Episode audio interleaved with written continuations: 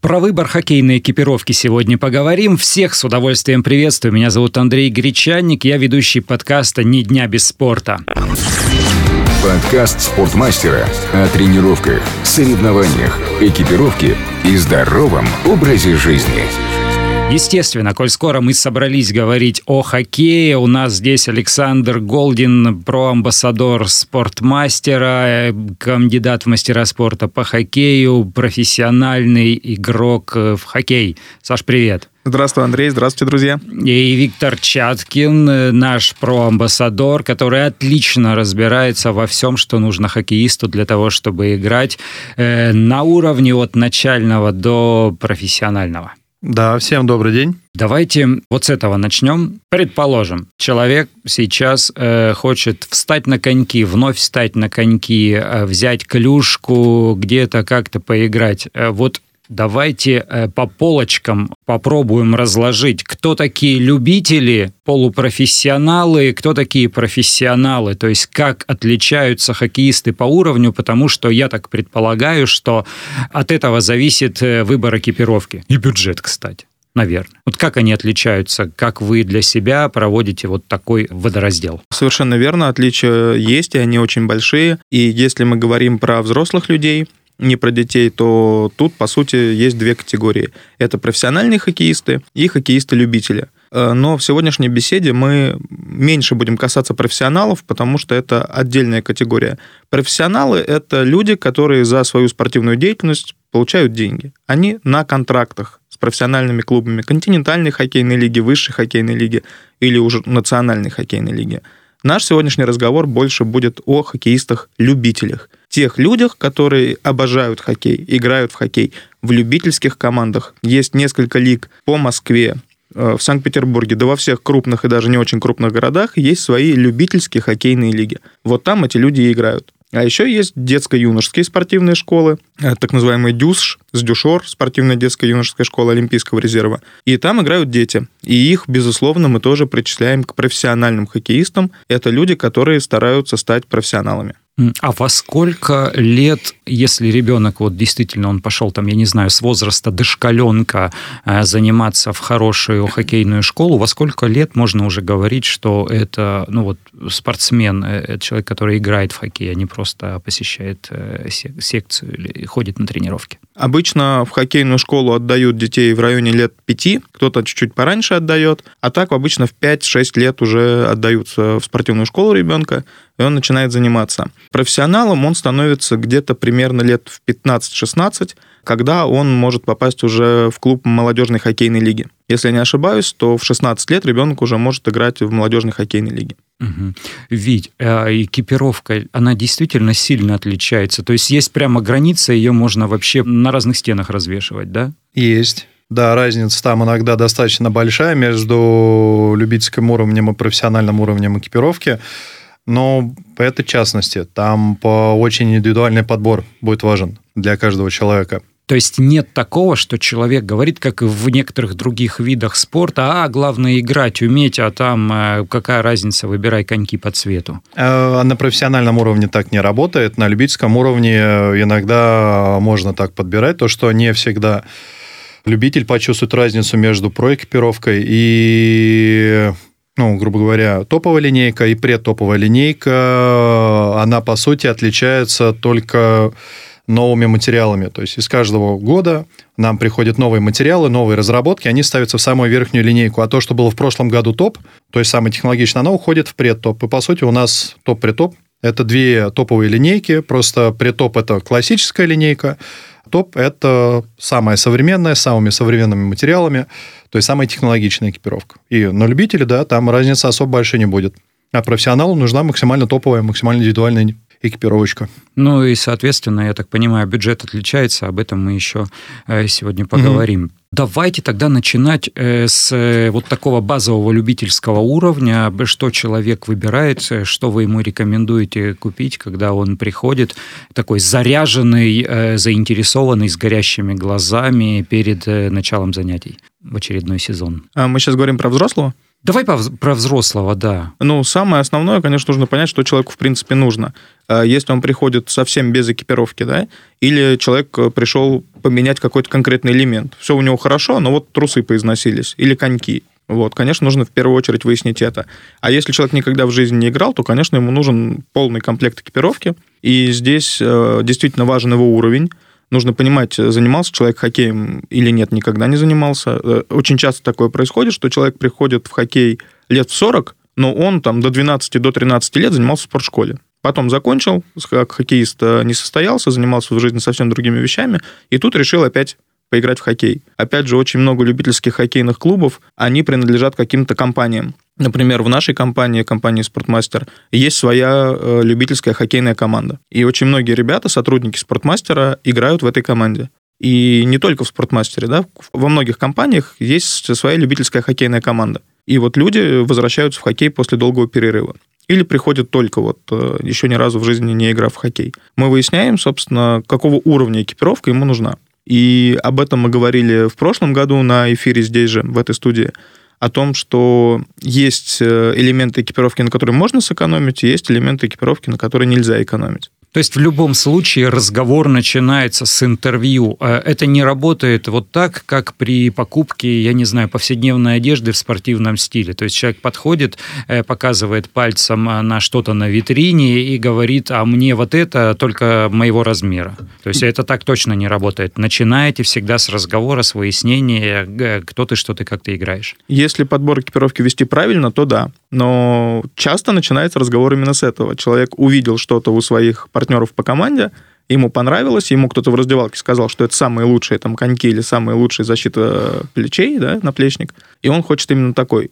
Но беда в том, что этому человеку он может подходить, а другому человеку он может не подходить. И поэтому, да, Андрей, обязательно интервью, обязательно узнать, э, как человек занимается или как хочет заниматься, э, какой у него бюджет, это тоже важно с нынешним э, ценником на хоккейную экипировку, это очень важно. И, конечно же, в первую очередь это интервью. Ведь а чуть предметнее, Какие бренды сейчас есть, э, что пришло, что сейчас человек может найти, купить, приобрести, чтобы заниматься? Но с нынешней ситуацией пока прям вот четко все бренды не скажу, но из того, что пришло, это Bauer. Там у нас есть Стиквол, про него как раз мой коллега дальше расскажет. Там прям отдельная такая интересная штука, она пришла достаточно рано. И, ну, ладно, там по отдельно. У нас э, будет Бауэр, у нас будет CCM, у нас будет, скорее всего, Заряд, Warrior 50-50, наверное. Warrior не будет, к сожалению. Вот, к сожалению. Вот. И что еще? Фишер, наш любимый для любителя. И э, вот любительский сегмент э, начальный – это Нордвей. Вот, то есть это пока из того, что, ну, плюс-минус по экипировочке. Ну, а дальше уже там по мелочевке разнообразная, да, там выбор будет побольше. Мадгай, Хувис. Хувис, да, по, ну, там уже предметно можно перечислять. А так вот из э, прям хоккейной экипировки Бауэр CCM, Заряд. Фишер Нордвей. Фишер Нордвей, да, совершенно верно. Ни дня без спорта. Давайте, может быть, конкретно по каким-то моделям что-то, может быть, э, актуальное, новое пришло, о чем интересно рассказать, о чем вы сами только узнали, или, может быть, только увидели, только пощупали. Э, или, наоборот, о какой-то неувидающей классике, которая по-прежнему в продаже и по-прежнему актуальна. Ну, неувидающая классика есть, была, я думаю, что в ближайшее время будет. Это, конечно, Бауэр и CCM. Это два хоккейных гиганта – которые по праву делят первое и второе место в хоккейной индустрии. И оба этих бренда будут у нас присутствовать. А, очень хочется рассказать про как бы новую вещь, которая появилась в нашем магазине на Варшавском шоссе 129А а, в магазине Sportmaster Pro. Это стеквол от компании Bauer. И я сейчас немножко... Слушай, я тебя перебью сразу. Я же не так давно, вот мы с тобой поговорили, я поехал вечером а, на беговую тренировку на Варшавку. И подхожу к этому самому стекволу, смотрю, фотографирую для себя, убегаю, убегаю на тренировку э, побегать, возвращаюсь переодеваться, стены нет. ну, ну, то есть это реально так. Она переехала в другой, что называется, красный угол магазина. Я так понимаю, она там сейчас э, и находится, и она еще больше э, наряднее, видимо, и представительнее. Да, совершенно верно. Из-за особенностей нашего магазина у нас часто бывают перезонирования, и сейчас уже к новому именно хоккейному сезону мы перенесли э, наш хоккейный центр в самое начало магазина, в зону хоккея, и ее, собственно, украшает и, и венчает э, именно стеклол. Что, что это такое? Давай, давай расскажи, потому что меня впечатлило. Э, да, мы забегаем чуть-чуть вперед. Э, это ближе к именно уже подбору хоккейной экипировки, а конкретно к подбору клюшек. Вот очень многие люди интересуются, как понять, любительская это там клюшка или полупрофессиональная, или профессиональная. То же самое с экипировкой. И вот как раз стиквол, он дает э, шанс человеку прямо внутри магазина попробовать взять одну клюшку, взять другую клюшку и не просто подержать ее в руках, а надеть хоккейные перчатки, которые тоже компания Bauer э, выдала в тесты. Они не в продаже на витрине, а именно тестовые образцы. Человек может взять хоккейные перчатки, может взять клюшку, они также есть э, в тестовой зоне, э, и лежит у нас небольшой кусок искусственного льда с искусственными пассерами. Человек может взять клюшку, взять шайбу, поработать с шайбой, сделать некий элемент дриблинга – попробовать поотдавать передачи вот как раз в эти вот пассеры и понять, какая же клюшка все-таки ему больше подходит, какая жесткость, какой загиб, какая линейка. Как известно, у Бауэра сейчас две линейки хоккейных клюшек. Это линейка Vapor и линейка Nexus. И вот у очень многих возникает вопрос, какую все-таки клюшку взять, какой линейки. Вот стеквол очень-очень сильно этому помогает. Помимо того, что это тестовая зона, да, как я уже сказал, человек может ее попробовать, это просто уникальная э, зона выбора. То есть вот то, что ты, Андрей, сказал, это огромная стена, на которой расположены все клюшки. Смотрится это безумно красиво, и помимо того, что это очень красиво, это еще и очень удобно. Клюшки расположены по моделям, по жесткостям, по уровню профессионализма. И человеку, который, в принципе, сам хорошо разбирается, не составит труда просто подойти и взять уже с витрины то, что он э, хочет. Это очень удобно и для клиента, и для продавца. Ведь часто приходят, пользуются э, этой штуковиной. Да, да, вот э, в этом сезоне у нас как раз этот стекол появился. Люди интересуются, это все очень красиво выглядит, но и, в принципе, это очень облегчает э, подбор, когда человек хочет сам пойти, пощупать, посмотреть, и уже в дальнейшем при выборе, если у него возникают вопросы, он подходит, спрашивает, он пробует, и как бы дальше уже вот строится диалог. То есть поэтому прям люди откровенно радуются приятная штука. Ну и нам удобнее гораздо работать, то что ты не ищешь в общей купе клюшек, в общей куче клюшек, то есть определенно, а у тебя вот прям сразу вся линейка, ты можешь одну, вторую, третью дать, и человек уже вот по факту здесь стоит, выбирает. Угу. Саш, ты говорил две, две линейки Бауэра. Чем они отличаются, кому они адресованы? Цветом. Да, Витя совершенно прав. Во-первых, они разного цвета. А, во-вторых, э, классическая система нынешняя подбора клюшек у клюшек есть разная зона прогиба, так называемая зона прогиба, а по факту зона работы клюшки. Вот э, линейка Nexus, она работает в средней части. То есть, когда человек при броске клюшку прожимает, она превращается в такую некую дугу, как эффект рогатки, а затем выстреливает шайбу, ну, например, в сторону ворот. Вот у Nexus зона работы, как я уже сказал, в средней части. У линейки Vapor в нижней части. И считается, что линейка Vapor, она больше подходит людям, которые бросают сходу, бросают ближе к воротам, а линейка Nexus, она для работы больше со средней дистанции. Э, плюс э, контроль шайбы. Считается, что у Nexus именно контроль шайбы э, на крюке выше, а у Vapor лучше схождение шайбы с крюка, то есть бросок получается гораздо быстрее. Большинство профессионалов, безусловно, все эти вещи чувствуют, знают и выбирают себе ту клюшку, которой они будут впоследствии играть. Некоторые профессиональные хоккеисты даже под разные игровые ситуации берут разную клюшку. То есть, например, при игре в равных составах они могут пользоваться Nexus, а при игре в большинстве, например, нападающий будет работать ближе к воротам и специально под это дело берет а, клюшку Vapor. Ни для кого не секрет, что профессиональных хоккеистов э, довольно много клюшек на каждую игру стоит в зоне ожидания. Вот, поэтому есть и такие люди, которые выбирают себе разную клюшку под разные игровые ситуации. А для хоккеистов-любителей, которые еще не в курсе об этой ситуации или просто еще не разобрались в себе, что им удобнее, я всегда предлагаю экспериментировать. Во-первых, опять же, воспользоваться зоной стеквол нашей, да, а, попробовать, как ведет себя каждая клюшка. Забегая вперед, скажу, что в октябре или в ноябре нам установят еще и бросковую зону. Тоже компания Bauer обещала установить. То есть можно будет не только дриблингом поработать, а еще и побросать, пощелкать. Понять, как будет клюшка себя вести в этих моментах. Вот. А вообще я рекомендую экспериментировать. Взять клюшку Nexus, например, с загибом, ну, например, по 92 и жесткостью 85, попробовать ее, понять ее преимущества, потом взять клюшку Vapor с тем же загибом, попробовать ее, э, потом поменять, например, загиб, выбрать э, клюшку, которая была удобнее, но с другим загибом. Э, я в свою бытность профессиональную попробовал вообще разные клюшки разных брендов с разными загибами, с разными жесткостями, и уже на чем-то своем остановился. То есть самый лучший способ — это все-таки на себе экспериментировать, пробовать, понимать, что удобно лично тебе. Дополню ага. коллегу по поводу клюшек. Вот это прям вот очень крутое предложение — реально не бояться пробовать. Тем более сейчас э, в линейке есть клюшки такие, как Лига, либо Тим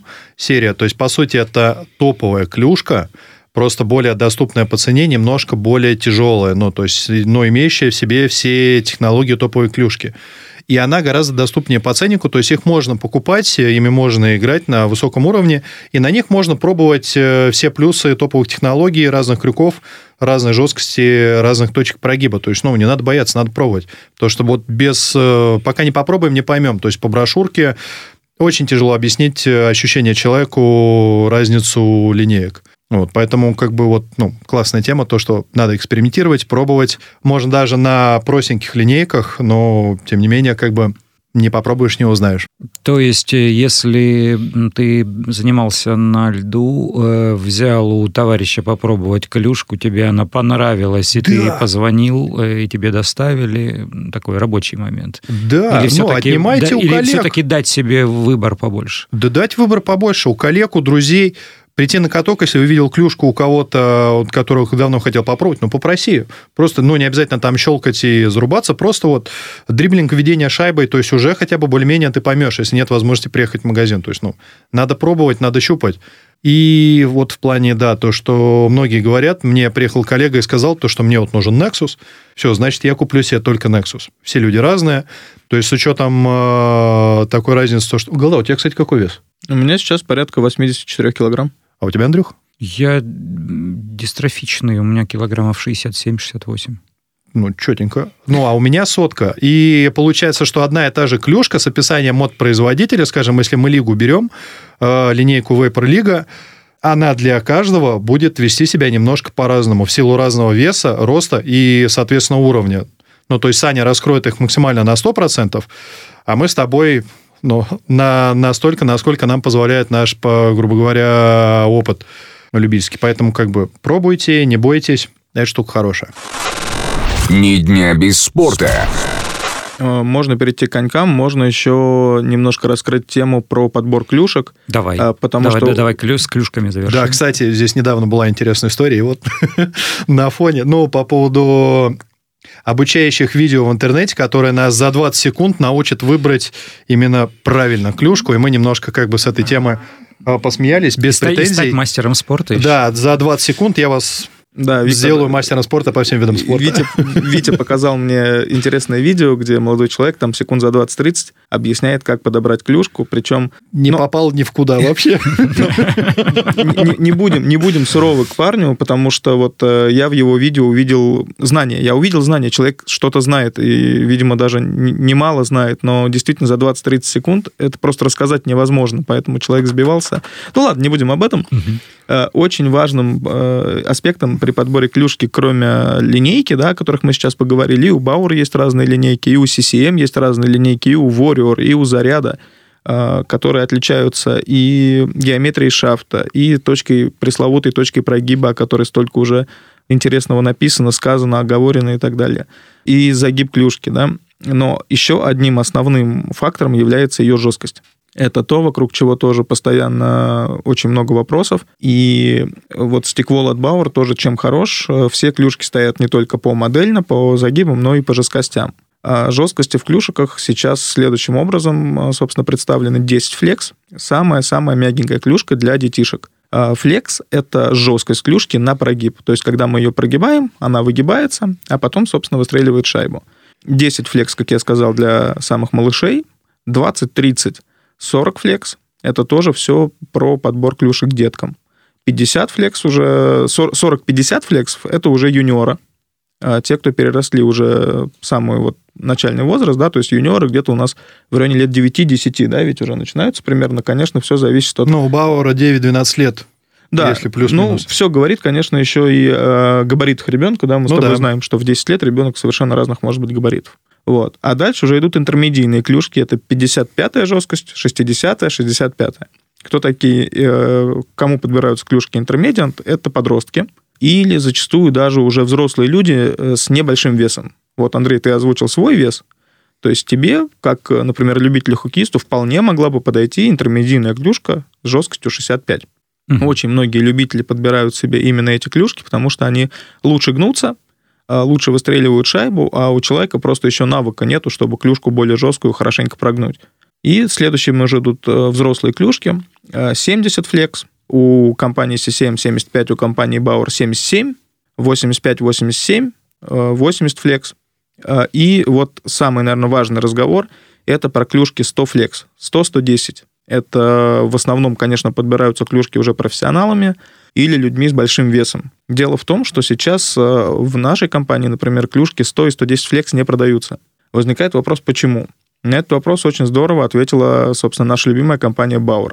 Э, Продажи клюшек э, в мире и в России здесь показатель примерно одинаковый. Любители выбирают клюшки 100 и больше флексов максимум в одном проценте случаев. То есть продажи клюшек э, с сотой жесткостью и в России, и во всем мире менее 1%. Соответственно, и смысла заказывать их особого компания не видит, и здесь я с ней согласен. То есть этих людей вы в лицо знаете, наверное, да?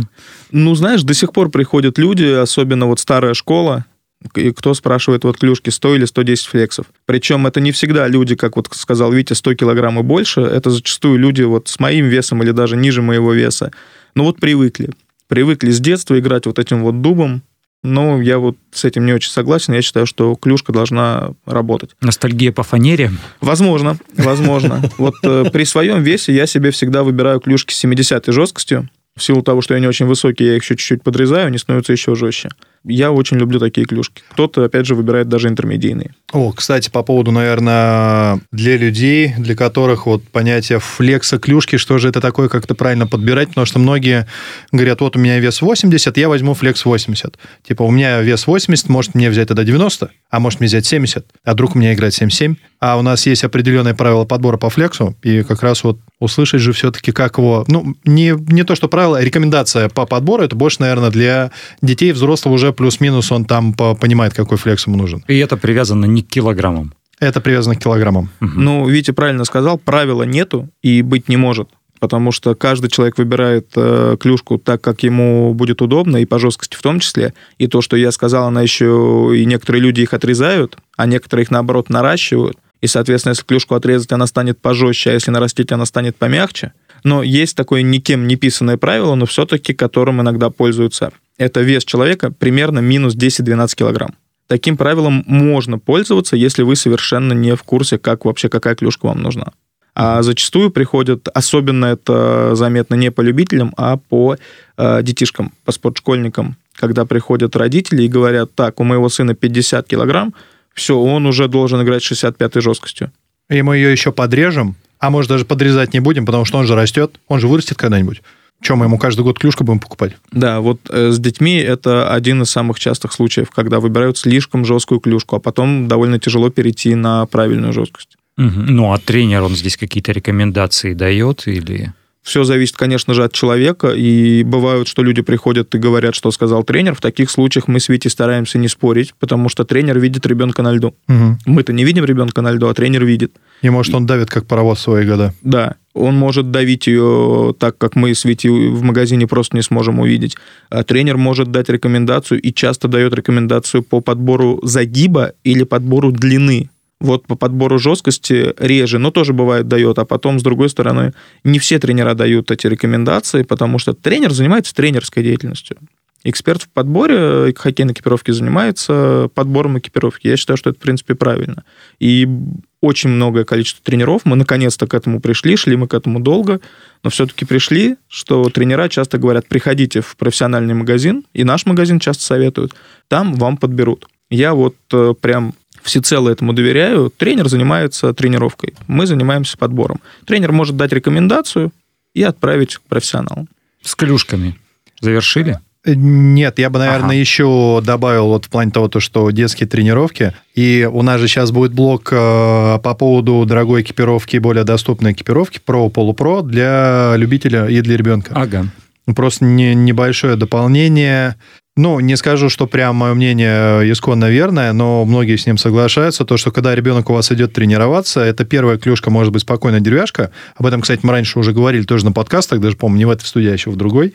Это было давным-давно и неправда. Вот, по, по поводу второй композитной клюшки, многие берут сразу про, то есть моему ребенку все самое лучшее, но просто закладывайте в бюджет не только цену клюшки, этой клюшку он может отыграть сезон, но за этот сезон он может сломать две либо три такие клюшки, такое тоже бывает. Редкость, но просто если вам финансовое позволяет, хотя бы две такие клюшки в сезон покупать, покупайте. Если вы финансово понимаете, что не вытягиваете клюшки по 19, там, ну, грубо говоря, если привязаться к цифрам по 19 тысяч в месяц, возьмите начальную композитку, и ребенок на любительском начальном уровне тренировок тоже ей спокойно, нормально будет играть, но просто если вдруг он ее сломает один раз, вы купите еще раз, он сломает еще раз, ну, для вас это не будет прям ну, то есть вас это финансово, грубо говоря, не посадит в какое-то неудобное положение. А дети периодически ломают. Ну, я думаю, на этом, э, если сейчас у Голды добавить нечего, он, в принципе, помнит свой... Кстати, давай в этот э, мини-историю своего детства. Мы как-то все сухо с тобой, умных дядек здесь включили. Давай, история по клюшкам из своего детства, профессионального прошлого. Это прям вот топчик, мне кажется, будет. Спасибо, ведь большое. Э, дело Но в чем, нет. Э, очень часто, э, опять же, от людей, которые давно занимаются хоккеем, можно услышать, да мы в детстве играли Монреалями, Йофа Титанами. Ведь ты про это же, да, просишь да, мне рассказать? Да. Безусловно, да. Это есть. И когда я был ребенком, мы действительно играли клюшками деревянными. Играли тем, чем было. А, но давно, очень давно уже индустрия от этого ушла. А, и сейчас а, профессиональные фирмы, уже ну, сто раз за эфир мы сказали, Bauer, CCM, предлагают великолепные клюшки. Нужно пользоваться тем, что есть. И нужно уже брать э, от индустрии то, что она дает. Причем не всегда, опять же, возвращаемся к этому разговору, не всегда мы говорим про топ. Угу. Это то, что висит в воздухе сегодняшнего нашего эфира, то, что в моем детстве было топом, сейчас уже это даже не полупро, это начальный уровень. То, что предлагал Бауэр 12-15 лет назад как профессионал, сейчас это любительская модель. Поэтому смело можно брать там начальную хоккейную клюшку или экипировку или полупрошную. Это действительно будет то, что 15 лет назад было вершиной вообще искусства, мастерства хоккейного. Вот. А так, э, да, действительно, я в своем детстве никогда даже не слышал о таком, что есть детская клюшка, есть взрослая клюшка, интермедийная клюшка. Была, была одна взрослая, которая отрезалась до нельзя, и ребенок с ней играл. Да, такое было. Мы от этого ушли. Все, все уходит, все растет, все развивается, и мы с вами должны этим пользоваться. Ну вот это, кстати, важный момент для понимания, потому что э, люди могут думать, что про это типа идеально, технологично, современно, круто из хороших материалов, а все остальное это вот на вас сэкономили и дали вам возможность купить подешевле. Э, а если хотите там играть лучше, то покупайте более дорогое. То есть это не так совсем, оказывается, организовано и не так работает. Я думаю, что ты сейчас вот именно правильно нашу мысль уловил. Действительно, действительно про это каждый год, каждый сезон, каждый выпуск новой линейки про э, уровень это вершина сегодняшнего там мастерства людей, которые занимаются экипировкой, которые ее производят. Но ориентирована она все-таки на профессионалов. Раскроют ее на 100% люди, играющие в континентальной хоккейной лиге, в национальной хоккейной лиге. Э, Витя тут минут пять назад сказал, что я раскрою клюшку, потенциал клюшки топовой на 100%. Да думаю, что уже нет. Я уже не занимаюсь профессионально. Ее раскроют э, потенциал, ее раскроют Овечкин, Макдэвид, Драйзатель и прочие великолепные хоккеисты. Я сейчас, наверное, если бы покупал вот именно за свои деньги, а не в подарок получил, я бы брал клюшку предтопового уровня, коньки предтопового уровня, и прекрасно бы на них себя чувствовал. Вот однозначно прям прекрасно себя бы чувствовал. Просто дело в том, что бывает, что мне что-то в подарок э, переходит. И, конечно, тут э, почему бы не воспользоваться чем-то топовым? Согласитесь, ребят. Ни дня без спорта. Подкаст «Спортмастера».